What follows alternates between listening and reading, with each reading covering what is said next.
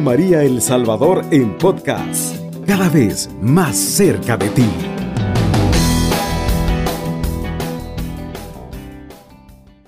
Buenas noches para todos nuestros marianos oyentes. Por gracia de Dios estamos en el este cuarto domingo de Adviento. Queremos realmente no solamente eh, compartir el misterio de la Navidad, que ya estamos a una semana de celebrarlo, sino que también queremos eh, hacer partícipes a todas las familias de esta fiesta, que es una fiesta precisamente de la familia. Vamos a invitar a Flor para que nos ambiente con un canto adecuado y podamos pues prepararnos para ese momento tan entrañable de la Navidad. La Virgen se está peinando entre cortina y cortina. Sus cabellos son de oro y el peine de plata fina. Pero mira cómo beben los peces en el río pero mira cómo beben al ver a Dios nacido. Bien, queremos hacer un corto así bonito, porque es obvio que estamos en un momento entrañable. Es hermoso darnos cuenta del ambiente tan propicio de, del encuentro con el niño que va a nacer. ¿Por qué queremos titular este último programa de la Pastoral Familiar de Comunión del año 2022 con el tema así, Pastoral Familiar y Navidad? Voy a poner la idea teológica porque eso nos permite después el diálogo, interactuar. Si nosotros entendemos la Sagrada Escritura, toda la Sagrada Escritura está escrita en clave familiar. Adán y Eva tienen hijos. Después Abraham es un, un pater familia, un cabeza de familia que Dios elige con sus hijos.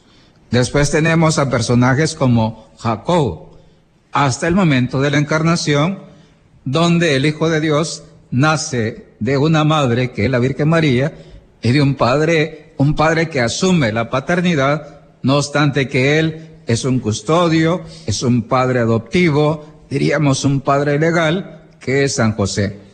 Pero Jesús, el Hijo de Dios, nace en una familia. ¿Por qué nace en una familia? Porque la familia, dice así el principio cristológico, todo lo que Cristo asume, lo redime. Eso es importante. Dios nace en una familia porque quiere regenerar la humanidad desde la familia. Hoy decimos nosotros que el genoma de la sociedad y el genoma de la iglesia está precisamente en la familia. Muchos procesos de evangelización eh, hablan de comunidades, Hablamos de comunidades eclesiales de base, de pequeñas comunidades, por ejemplo, de grupos de crecimiento en las parroquias. Pero ¿cuál es el principio? Es la coinonía, la comunión. La iglesia es una comunión. Pero ¿qué es la familia? Es una comunión. Cuando Cristo se encarna, eh, ellos hacen la Sagrada Familia, nos revelan ese misterio, cómo es Dios. Dios es una comunión de amor y de vida.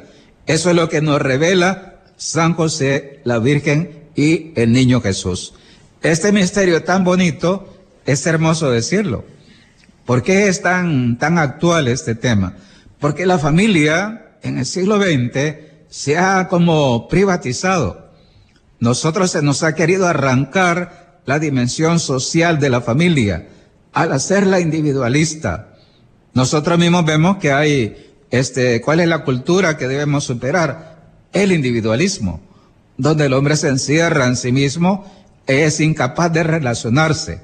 Y esto nosotros incluso en la liturgia, en los altares nuestros, muchas veces tenemos como santos desligados de los demás, cuando nosotros somos seres llamados a la comunión, llamados a la interrelación.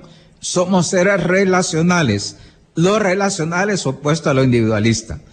Vemos entonces que, ¿por qué es tan importante la familia en este tiempo? Es importante porque la Iglesia, desde el Concilio Vaticano II, nos ha hablado de una eclesiología en clave familiar. Más aún podemos decir, la familia está llamada a subir la dimensión eclesial. Eso es importante. Y lo decimos, hemos eh, subrayado en el año de diferentes maneras. Por ejemplo, cuando dos se casan, dos personas se casan, eh, salen del altar de la iglesia ya tres. No solamente sale sale dos. ¿Cómo pasa con el matrimonio civil? Entran dos y salen dos. Pero cuando usted se casa por la iglesia, salen tres. El esposo, la esposa y Cristo. Pero Cristo debe estar constantemente siendo invitado. Eso es interesantísimo decirlo. No basta saber que usted sacramentalmente lo llevó a su hogar. Él quiere constantemente que le abramos la casa y dice, si me abres la puerta, cenaré y comeré contigo. Nos dice en el Apocalipsis. Ese es un proceso de toda la vida. Cuando nosotros, eh, papá y mamá, lo asumen y llevan a Jesús siempre en su ser, esto es importantísimo decirlo. Esta es la mejor escuela de fe. Esta es la mejor escuela de amor. Esta es la mejor escuela de la vida. Cuando la familia está unida, que esa es la Navidad, allí hay vida, vida divina, la vida indestructible que trae el Hijo de Dios. En el niño que va a nacer hay vida y hay luz, dice San Juan en el prólogo. En él, la gracia, estaba la vida y la luz. Ese es el niño que nace. Por tanto, si nosotros ponemos atención a este misterio, hay cosas que a todos nosotros nos impactan, nos impactan. ¿Por qué la pastoral familiar es importante? Hoy no es una pastoral más o una pastoral periférica, es el centro, es la columna vertebral de la pastoral posconciliar. Esto es importantísimo decirlo. No estamos en una época preconciliar, estamos después del concilio las grandes reformas de los papas que hemos tenido desde el Papa Juan XXIII hasta el Papa Francisco, nos invitan a una reforma y una reforma que está bien clarísima. Hemos cerrado un año especial que se llama Año eh, Familia, Amor y Leticia. Y entonces para nosotros es una llamada a todas las parroquias, a todos los movimientos, decía el Papa, ampliar nuestra, nuestra acción, nuestra visión, y nuestra acción pastoral. Esto es muy importante en este tiempo. Quisiera plantear algunas cuestiones porque esto es lo bonito de este programa. Eh, tenemos a varios invitados. Tenemos a jóvenes, tenemos a matrimonios, a personas que ya han caminado, porque es eso la pastoral familiar. Eh, abarca a todas las personas.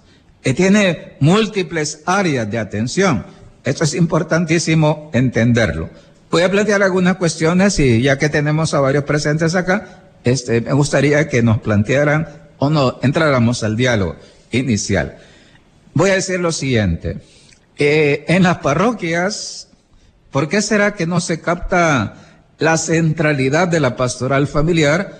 O vamos a decirlo así, para los que trabajan, en, por ejemplo, en, el cine. Por ejemplo, eh, ¿por qué la, el cine, por ejemplo, solo se queda como un ministerio de familia?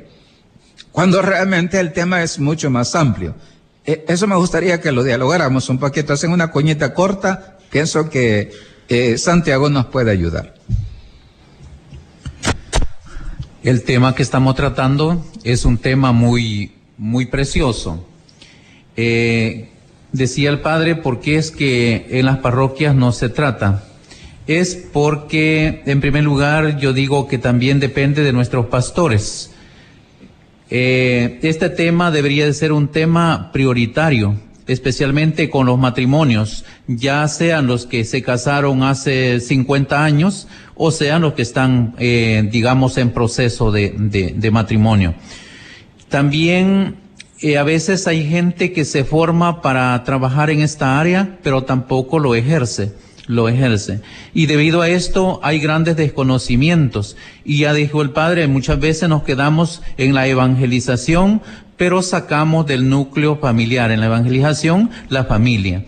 Hoy, este día ha sido un día tan precioso que el, el, el tiempo litúrgico nos lo permite decir también que Jesús no quiso elegir una familia, eh, digamos así, eh, de ángeles. Lo eligió especialmente eh, una familia humana.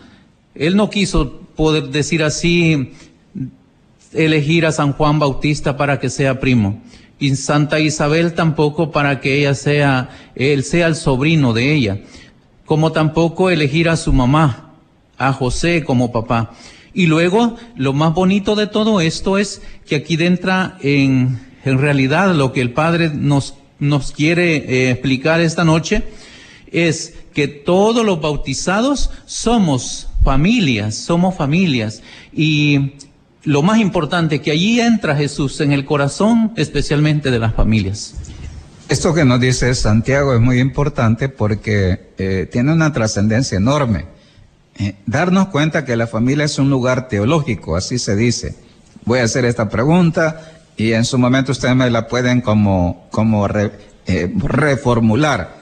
La familia es un lugar teológico, es decir, es un lugar de encuentro con Dios. Yo me debo encontrar con Dios en mi familia. No tengo que ir a una montaña, a un convento de clausura, a un seminario.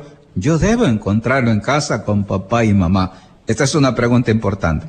Voy a hacerle la pregunta así breve a, Kevin para que nos diga hasta qué punto este, eh, un joven hoy en día, eh, cuántos jóvenes realmente encuentran a Dios en su familia, Kevin, así brevemente. Considero de que se conoce que la familia es la base de la sociedad, entonces eh, considero que desde los padres y madres se debe de fomentar. La pregunta, Kevin, es más puntual. ¿Realmente los jóvenes lo encuentran o no? Pues la verdad, muchas veces no, padre, debido a la educación que en ese caso los padres promueven en ellos. Más sin embargo, sí existen jóvenes que sí tienen ese amor de familia, porque sí, eh, tanto el padre y la madre ha llenado ese corazón de ese ágape. Bien, ahí nos contesta eh, Kevin como un universitario. ¿Cuántos jóvenes realmente lo encuentran? Aquellos papás que realmente son más auténticos católicos, que intentan, intentan que Cristo sea el centro de su hogar. Eso ya es importante decir. Bien, entonces vamos a hacer una primera pausa musical y al volver vamos a, a seguir este tema tan importante. La Navidad es la fiesta de la familia. Esto es importantísimo decirlo. Dios nace en una familia. Dios redime a la familia. El misterio es eh, cuántas familias se dejan redimir. Esto lo vamos a retomar en el segundo segmento. Hacemos una primera pausa musical. Está en sintonía de Radio María El Salvador, una radio cristiana, mariana y misionera. No hay Navidad sin Jesús. Ese mensaje es en esencia, es decir, estamos invitando a que Jesús entre a los hogares eh, ya el hecho de tener una corona de adviento, ya eso indica mucho. Quizás todos nosotros nos han venido que solo es el árbol de Navidad, los gallardetes, Santa Claus, pero no hay Navidad sin Jesús. Si falta el niño Jesús, el pesebre, si falta lo esencial del misterio, no hay Navidad. Hay una fiesta civil, pero le quitamos la grandeza de la fe, la grandeza de la presencia de Dios en nuestras familias. Qué importante es esta, parte. Quizás yo quisiera retomar en este segundo segmento porque ese es el misterio. Todos nosotros hemos nacido para amar. Y dice el Papa Francisco en Amor y Leticia, una familia, por muy herida que esté, siempre puede dar, dar y aprender a amar. Dice, puede educar en el amor y puede crecer en el amor. Esto es importante. No importa la familia, no importa las heridas, no importa si la familia, pues, hace mucho tiempo que se olvidó de Jesús o ha perdido la vida que Cristo Jesús trajo a la tierra, el niño Dios. Él es la fuente de la vida. En Él está la vida y la luz, dice el prólogo de San Juan. Bien, toquemos otro elemento importante de, además de decir que es un lugar teológico. Vamos a abordar ese tema que es también importantísimo. Yo quisiera fijarme en eso. Si la vocación fundamental de la familia para los papás es custodiar, revelar y comunicar el amor verdadero, eso ya es importantísimo decirlo. Hay que tener el amor y amar con ese amor verdadero que Dios ha puesto en nuestro corazón desde el bautismo. Cuando eso se da, es Navidad. Cuando tú recobras al Señor en un sacramento, es Navidad. Cuando tú vives unido, perdonas, amas, este, no guardas rencor, es Navidad. Dios vive en ti. Voy a decirlo más. Cuando San Pablo dice, nuestro cuerpo es un templo del Espíritu Santo, es Navidad. Quien lo vive, eso es hermoso decirlo. Qué hermoso es que alguien diga, llevo a Dios dentro de mí. No solo tú estás en mí, yo estoy en ti, Señor, porque te amo y te correspondo. Bien, decíamos entonces, y este es el drama, hemos nacido para amar, pero nos cuesta responder al amor. El amor se da, se nos entrega, hace todo, eh, hasta el último momento de la vida es fidelísimo. Pero el problema es que el hombre no se deja amar. Y voy a decirlo así, eh, este tema en los hogares monoparentales, Susana, es tan frecuente, ¿verdad? Eh, a las señoras les cuesta dejarse amar por las mismas heridas de una ruptura matrimonial. ¿Qué le diríamos a los hogares en, esta, en este tiempo que, donde tantas mujeres pueden sentirse solas? Porque van al frente solas con sus hogares. ¿Qué mensaje de esperanza les daríamos desde, desde la presencia de Jesús? Este, sí, buenas noches. Quizás mi mensaje para los hogares monoparentales es que, aparte de las heridas que uno trae, como dice el Padre, es bien difícil dejarnos amar, principalmente por Jesús, que al final y al cabo no tiene la culpa de nuestra situación, sino que fueron nuestras malas decisiones. Entonces yo pienso que sí se puede amar desde el amor de Jesús cuesta, al menos en mi, en experiencia, me ha costado y lo he llegado a entender. Entonces, el Padre decía algo muy bonito. Es bonito decirle a Jesús, yo estoy en ti como tú estás en mí. Tú, siempre has estado en mí, yo era la que no estaba en ti. Entonces, sí se puede. Se puede porque Dios lo llena a uno de mucha esperanza, de mucha fe y es el único que sana nuestras heridas, que por nuestras malas decisiones, pues nos han ocurrido independientemente de la situación que nosotros tengamos como hogar monoparental. ¿Qué cosa le diría a las abuelas usted, que es abuela? ¿Qué le diría a tantas abuelas? Porque muchas veces las abuelas nos transmiten los rudimentos de la fe. Nos enseñan a orar, a amar a la Virgen, a ir a la iglesia, hay tantos, digamos, son más mamás las abuelas quizás que las verdaderas mamás de sangre. ¿Qué le diría usted a las abuelas en este tiempo? Bueno, en lo personal es una experiencia indescriptible para mí, ¿verdad? Mi primer nieta. Entonces yo les diría a las, a, mis amigas, a las hermanas que están en esta situación de ser abuelas, que nosotros somos una base muy fundamental en la educación de nuestros nietos porque no tuvimos la oportunidad de hacerlo con nuestros hijos. Entonces yo les diría que se formaran porque parte de mi felicidad también y disfrutar hoy a mi nieta, disfrutar a mis hijos, aunque ya estén grandes, es un producto de la pastoral familiar. Entonces yo les diría que formémonos, eduquémonos para ser buenas abuelas, Sé que damos la vida también por nuestros nietos, pero a veces de una manera muy eh, mal educada. Entonces, para mí lo fundamental es la formación y yo lo vivo como experiencia personal y, y sí disfruto cada día de mi familia y de mi nieta principalmente. Traduzcamos esto que nos ha dicho Susana. Qué importante es que una abuela sea discípula. ¿Quién es el discípulo? El que se ha encontrado con el Señor que se convierte constantemente y que es discípulo. Es decir, no es solo aquel que va de vez en cuando, cuando le nace, la abuela que va hoy así, pero ya después ya no va a misa. No se confiesa, no le enseña a los nietos a lo que está, lo que es estar bien unidas a Dios. Pero si una abuela es discípula, crece, la dice, ¿quién es la Virgen María? Es la primera discípula del Señor. Es madre, pero lo más importante, es la primera que se pone y se aprende del Hijo que lo, que lo contempla, que lo recibe, que lo comulga. ¿Quién es la mejor mujer que más eucarística? Pues la Virgen María. Eso es una realidad. Bien, vamos a preguntarle a Edwin, ya que estamos también acá, este, ¿qué le diríamos a los papás jóvenes de mediana edad? Eh, ¿Qué le diría a usted, Edwin? ¿Cuál sería su mensaje para ellos en esta noche? Eh, bien, buenas noches para todos los hermanos que siempre nos sintonizan a través de Radio María y hoy en, el Facebook. Eh, lo principal es lo que usted comentaba al inicio. Nosotros como padres tenemos eh, un gran compromiso, pero también una gran oportunidad de que la nueva generación eh, crezca valorando lo que nos decía el canto que nos ponían en la pausa, de que no hay Navidad sin Jesús, Nosotros debemos de enseñarle a nuestros hijos que la Navidad no es solo los cohetes, como decía usted, el arbolito, las lucecitas o Santa Claus, sino que enseñarle realmente cuál es el verdadero significado de la Navidad.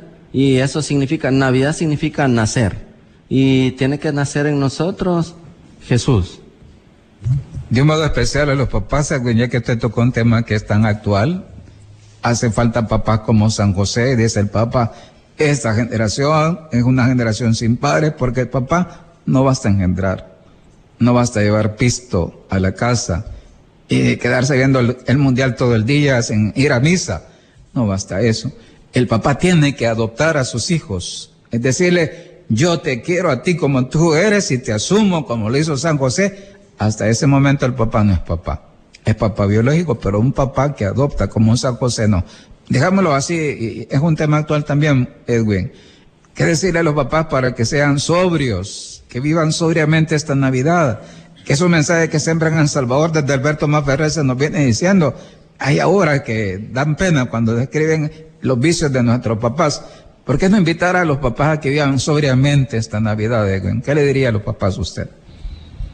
Realmente que disfrutemos a nuestros hijos, los que tenemos la oportunidad, porque me imagino que hay muchos hombres o mujeres en un dado caso que no tienen la oportunidad de tener hijos y quisieran.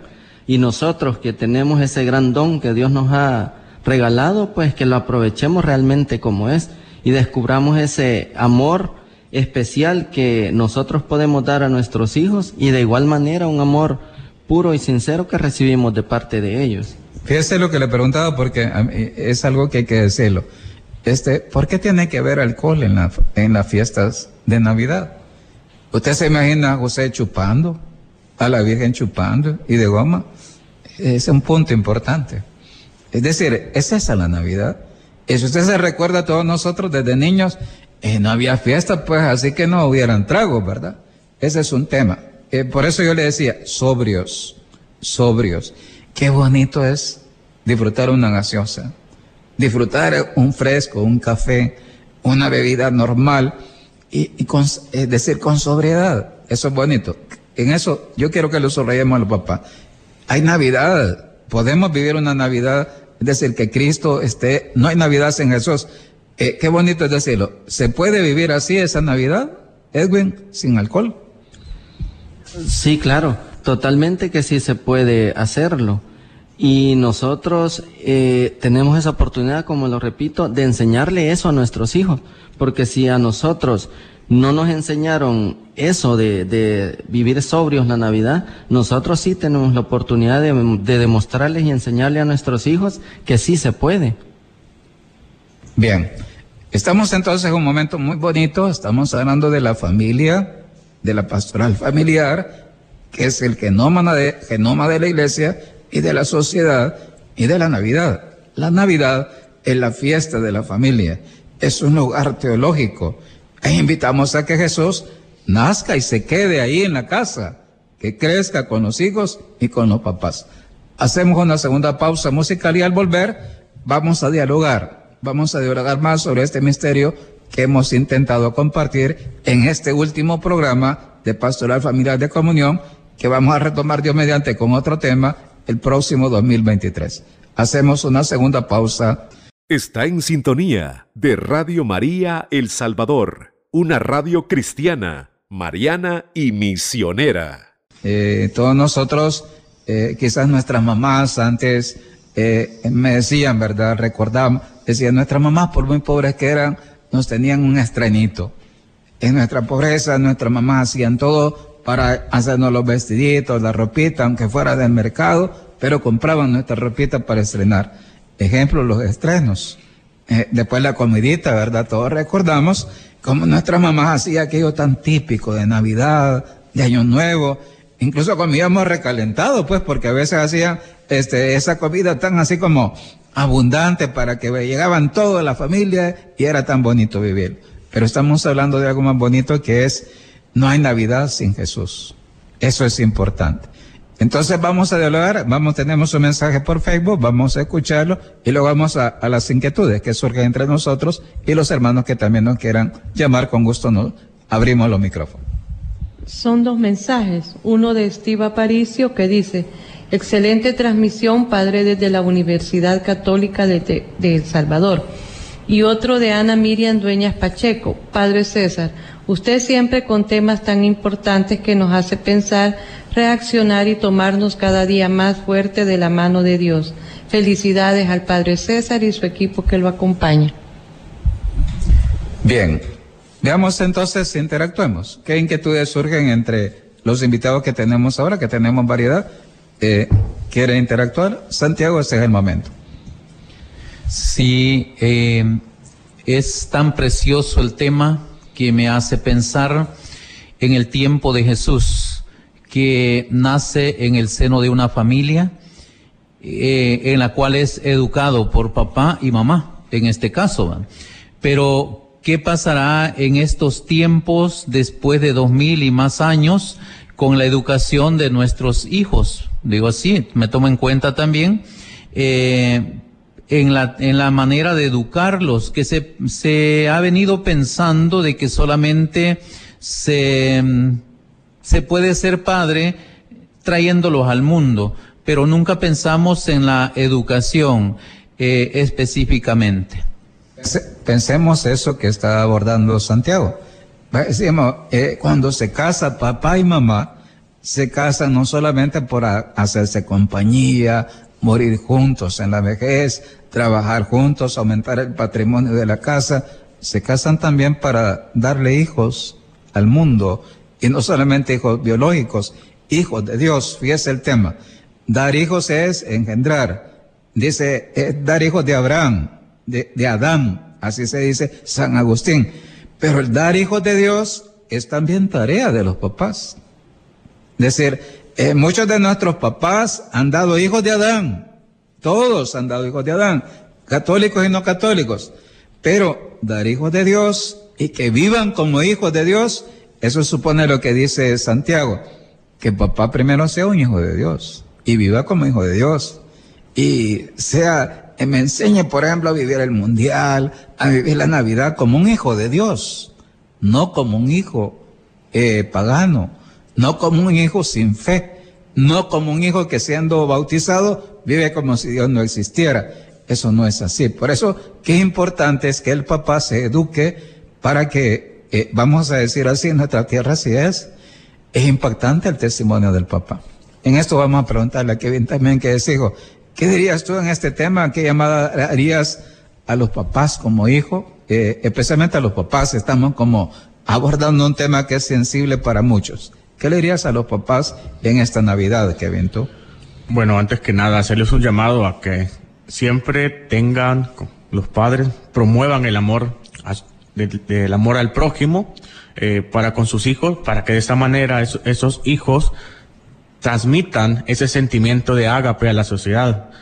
Más que, más que no, más que, más que nada es bien importante tener en cuenta que ahora en día eh, tengo muchos compañeros que hablar de matrimonio es un tema muy negativo y que nadie comparte. Y considero de que este tema es bien importante y que siempre debe de dar de dárseles a conocer desde el, padre y la madre, para con ello eh, tener una sociedad más íntegra, una, una sociedad que transmita eh, ese amor al prójimo, ese ágape que todos eh, compartimos. ¿Qué especialmente diríamos en ese tema? Porque somos varones, Kevin. Este, hay que decirle a los papás, abrace a sus hijos, dígales te amo, no tenga pena ni miedo, decirles así, te amo hijo, Dele un beso a su hijo. Eso es importante. Dígale, hijo, le doy las gracias porque eres mi hijo, por el don de ser mi hijo. Eso que es, es tan importante en un padre de familia. Eh, ¿No crees que hace falta que los papás digan eso a sus hijos? Especialmente aquellos papás que son como dicen, yo no expreso el amor. ¿Qué dirías tú? Pues la verdad sí es importante, porque ese es un sentimiento de amor incomparable es ese amor de un padre, ese amor de una madre que se transmite por medio de, de palabras de ánimo y es importante para que nosotros como hijos captemos esas buenas actitudes y con el tiempo eh, transmitamos a esos hijos a futuro, pues, y de esa manera tener una familia íntegra, se lo vuelvo a repetir, que es bien importante que ahora en día en la sociedad falta. Eh, uno de sus escritos de María Teresa Calculta nos dice de que el mundo pasa por problemas. ¿Por qué? Porque el esposo no está para la esposa, el padre no está para el hijo, y el hijo no está para el padre. Entonces siempre como familia debe de haber una comunión entre padre, hijo, hijo y padre. Esa comunicación que siempre debe estar unida por medio del amor de Dios. Fíjese este elemento tan bonito que subraya este Kevin. Eh, ahora hay que decirlo, traduzcámoslo. Puede faltar el estreno, puede faltar la comidita especial, puede faltar los cohetes y mejor si falta el alcohol, mucho mejor pero que no falte la comunión, que no falte Jesús. Si una familia, por muy pobre que esté, que nuestra gente, hay gente pobre en nuestra tierra. Y, uno de los elementos importantes, ¿qué vamos a hacer por aquellas familias que no tienen lo que usted va a tener? ¿Cómo lo vamos a compartir? Podemos alegrar a más de una familia pobre en esta Navidad. Esto yo lo invito para que lo hagamos. Ah, ese es un signo realmente del amor verdadero más allá de la familia, que eso también es parte de nuestra vocación eh, como iglesia. Edwin, ¿qué ¿cuál es el último mensaje que le daríamos a, a las familias, especialmente a los matrimonios de mediana edad? ¿Qué le diría usted? Que sepamos demostrar el amor a nuestros hijos, a nuestra esposa, a nuestros papás, eh, que lo sepamos demostrar, pero así limpio y puro, como debe de ser porque si nosotros lo demostramos de esa manera, tal y cual, nosotros lo vamos a recibir. Muy bien. Entonces, ¿qué está diciendo más eh, Edwin? Hay que revelar y comunicar el amor verdadero. Primero cuidarlo, cuidarlo en la Navidad, custodiarlo como San José, que el amor sea cristalino, no se mezcle con el egoísmo. Después, revelar a Dios amor en la familia. La mamá lo revela con la ternura, pero el papá también.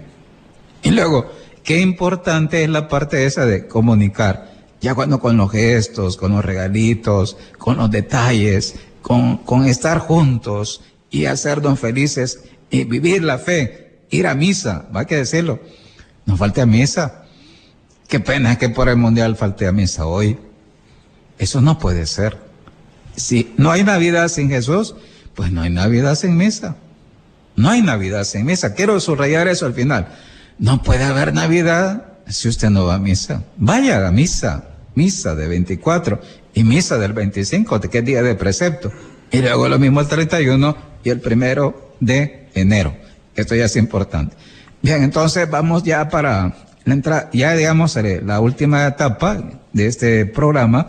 Vamos a pedir a, a Flor que nos regale otro, otro canto así bonito de Navidad, con lo cual ya nos preparamos para cerrar este momento tan bonito de la pastoral familiar de comunión. Campana sobre campana y sobre campana una, asómate a la ventana verás al niño en la cuna. Belén, campanas de Belén, que los ángeles tocan, que nuevas me traes. Belén, campanas de Belén, que los ángeles tocan, que nuevas me traes.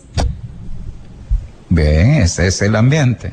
Dios la ternura, nace el amor, nace la gracia, nace la vida, tan pequeño en un pesebre. Y es el Dios más grande e inmenso. Qué belleza la de nuestro Dios. Ese Dios que necesita de usted y de mí, como un bebé que hay que tomarlo, llevarlo, cuidarlo, no herirlo, cuidar a ese bebé. Ese Dios se hace un pequeñito.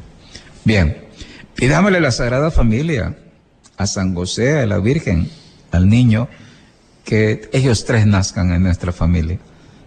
Les pedimos así con todo el corazón que cada familia sea una familia de Nazaret. Eso se traduce en palabras actuales Eso es ser una iglesia doméstica. ¿Cuál fue la primera iglesia doméstica? La familia de Nazaret. Y eso quiere la iglesia, que cada familia sea una iglesia doméstica. Cuando tengamos muchas iglesias domésticas en El Salvador, nuestro país sí va a ser un país más humano, más cristiano y por supuesto más bello, que como todos lo deseamos. Queremos entonces agradecer el espacio que nos ha regalado en este año Radio María. Este, a mí me gusta cuando dice que hace la opción por la evangelización, un gran canal, un gran medio para la evangelización. Qué hermoso es llevar eh, siempre de, de la mano de nuestra madre. Ella es el misterio más bonito, que esta radio lo experimenta. Decirle a todos, feliz Navidad. Feliz Navidad y que el niño no falte en el hogar. Que no falte. Hasta el hogar más pobrecito tiene derecho a tener a Jesús. Y usted mamá, usted papá, no revele a Jesús. Tenga esas entrañas nobles que Dios ha puesto en usted y revélelo, custódielo, comuníquelo. Que eso es Navidad. Cuando eso se da, pues eso vivió Jesús con la Virgen y su papá San José. Él fue feliz en la aldea de Nazaret y después él irradia esa felicidad al mundo entero. Con, estas, eh, con estos pensamientos, lo invito para que nos vuelva a sintonizar, Dios mediante, el, el primer, vamos a ver, el segundo domingo de enero, porque el primero va a ser primero. Entonces, el segundo domingo de enero vamos a retomar este tema, se va a llamar Antropología del Matrimonio y la Familia. Vamos a poner las bases teológicas para que haya más iglesias domésticas en El Salvador. Sabemos que este es el desafío pastoral que hoy la iglesia necesita para que la iglesia sea signo creíble en este tiempo. Con estos pensamientos nos despedimos. Ha estado con ustedes Padre César Orlando Sánchez Rivera. Cubriendo todo El Salvador. Radio María, 107.3 FM.